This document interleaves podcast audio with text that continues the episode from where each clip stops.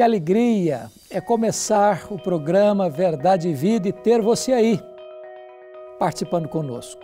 Este programa é um programa da Igreja Presbiteriana do Brasil, preparado com muito carinho para a edificação da sua vida e da sua família.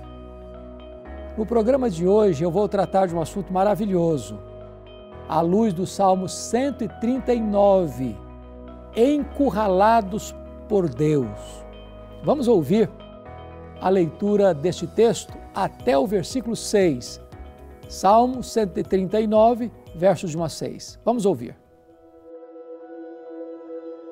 Senhor, tu me sondas e me conheces. Sabes quando me assento e quando me levanto. De longe penetras os meus pensamentos. Esquadrinhas o meu andar e o meu deitar e conhece todos os meus caminhos. Ainda a palavra me não chegou à língua e tu, Senhor, já conheces toda. Tu me cercas por trás e por diante e sobre mim pões a mão. Tal conhecimento é maravilhoso demais para mim, é sobremodo elevado, não o posso atingir. O Salmo 139 é um salmo de Davi.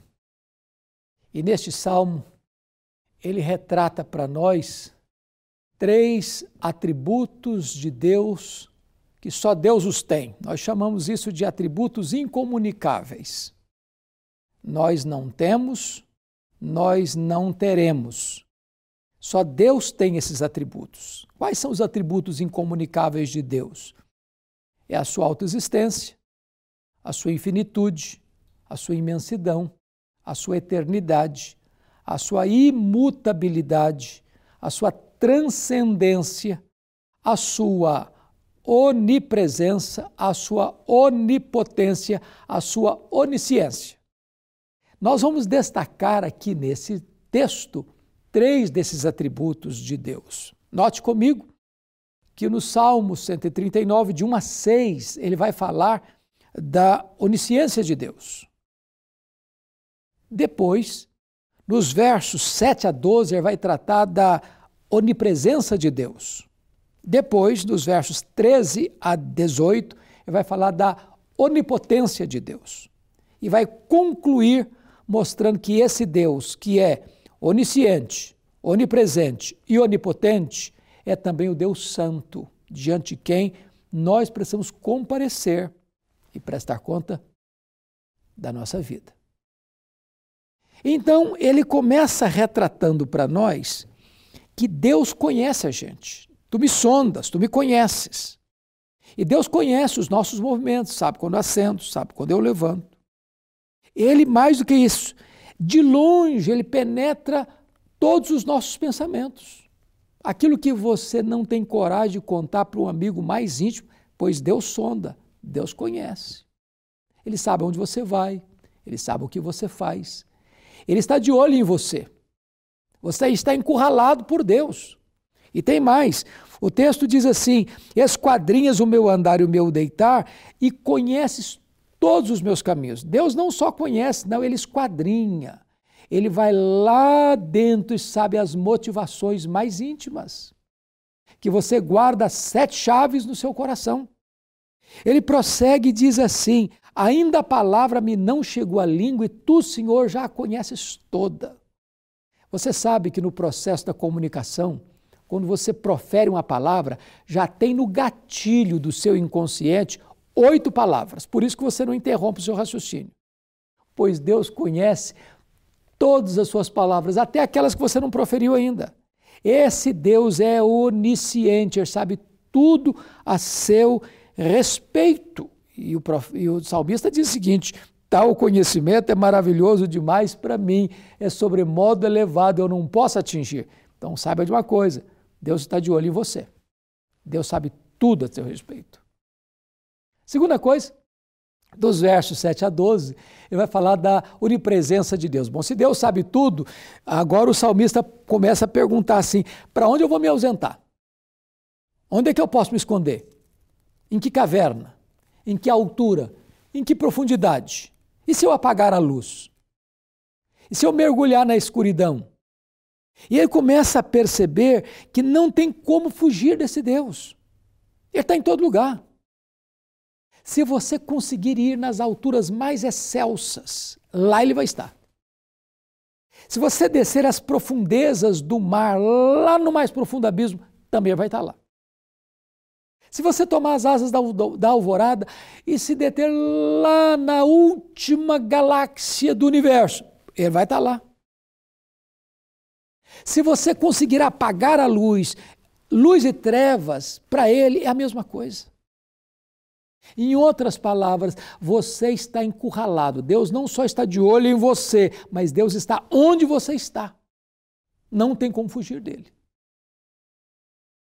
Mas em terceiro lugar, veja você nos versos 13 a 18, que agora ele, Davi, reconhece uma coisa: esse Deus não só conhece, não só está presente em todo lugar, mas a sua própria vida foi feita por ele. Olha o que ele diz: Pois tu formaste o meu interior, tu me teceste no seio da minha mãe, de tal maneira que ah, me formaste de uma forma assombrosamente maravilhosa. Os meus ossos não te foram encobertos quando o oculto fui formado. Os teus olhos me viram a substância informe. Sabe o que significa isso? esse negócio aí de achar que ah, uma pessoa pode abortar porque até o terceiro mês não está formado ainda o bebê. Bobagem. A vida começa na concepção.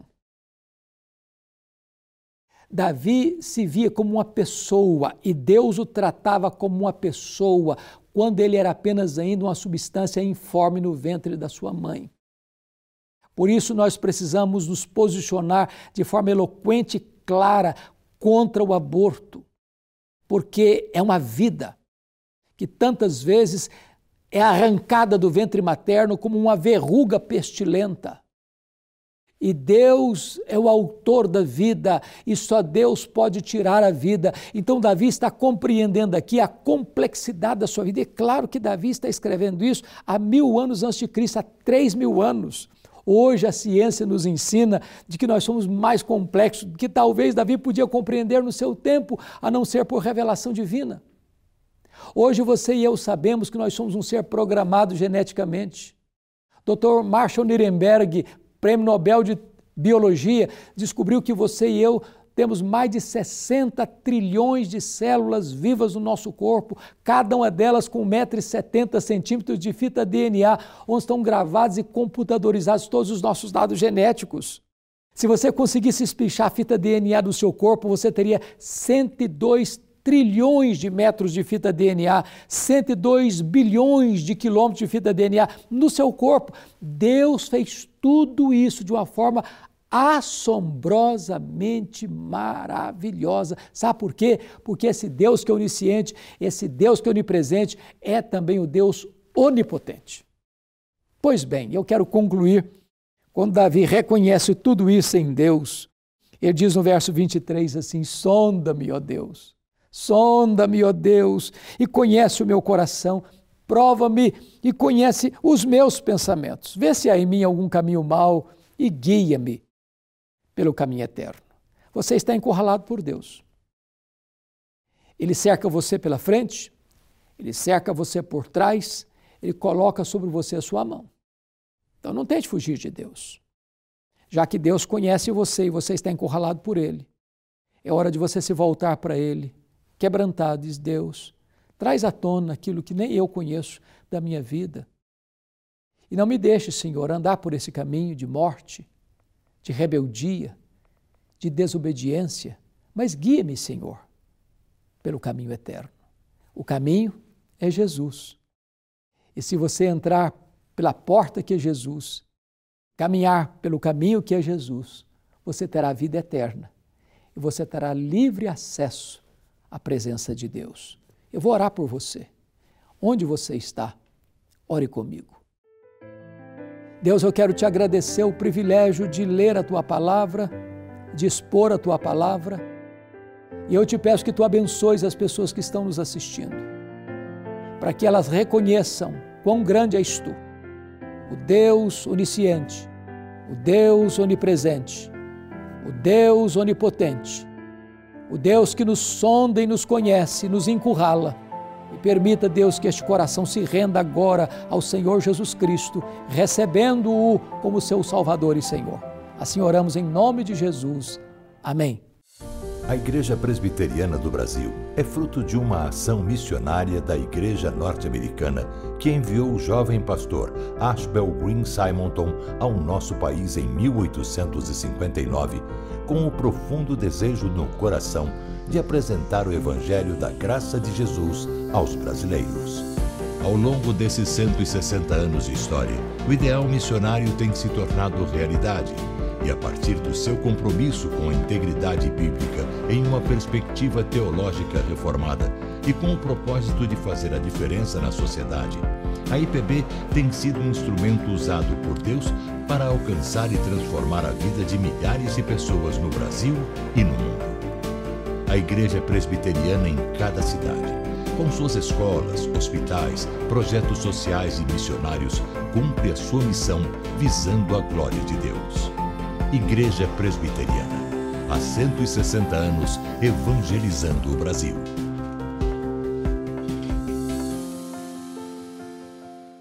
Pastor Rodrigo, que bênção ter o irmão aqui comigo. Eu que me alegro, Pastor Hernandes, e que mensagem cativante à nossa mente e ao nosso coração. Amém. Essa convicção de que Deus, aquele que está no controle de todas as coisas, é aquele também que nos formou de modo assombrosamente maravilhoso.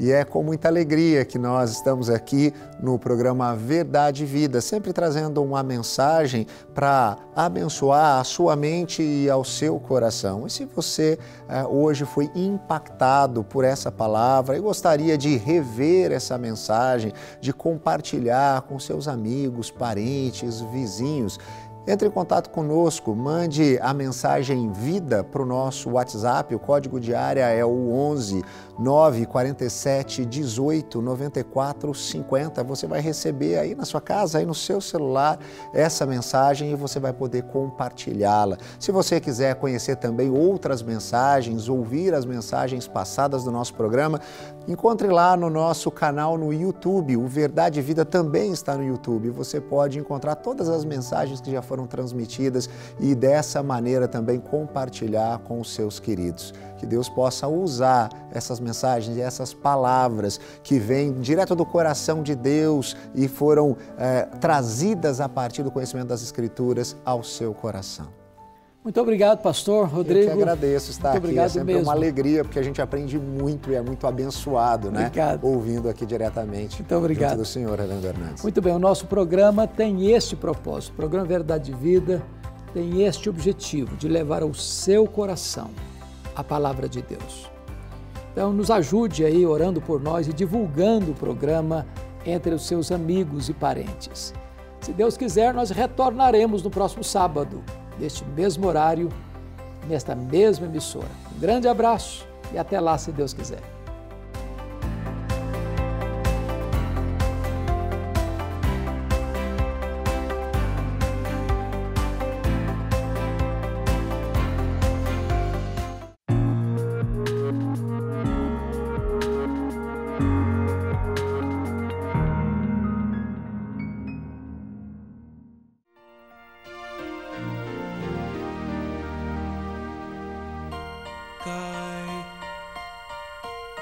Cai a chuva sobre o mal e o bom. Nasce o sol e nem faz distinção. Assim é a graça do eterno Deus derramada sobre os filhos seus e só alguns se lembram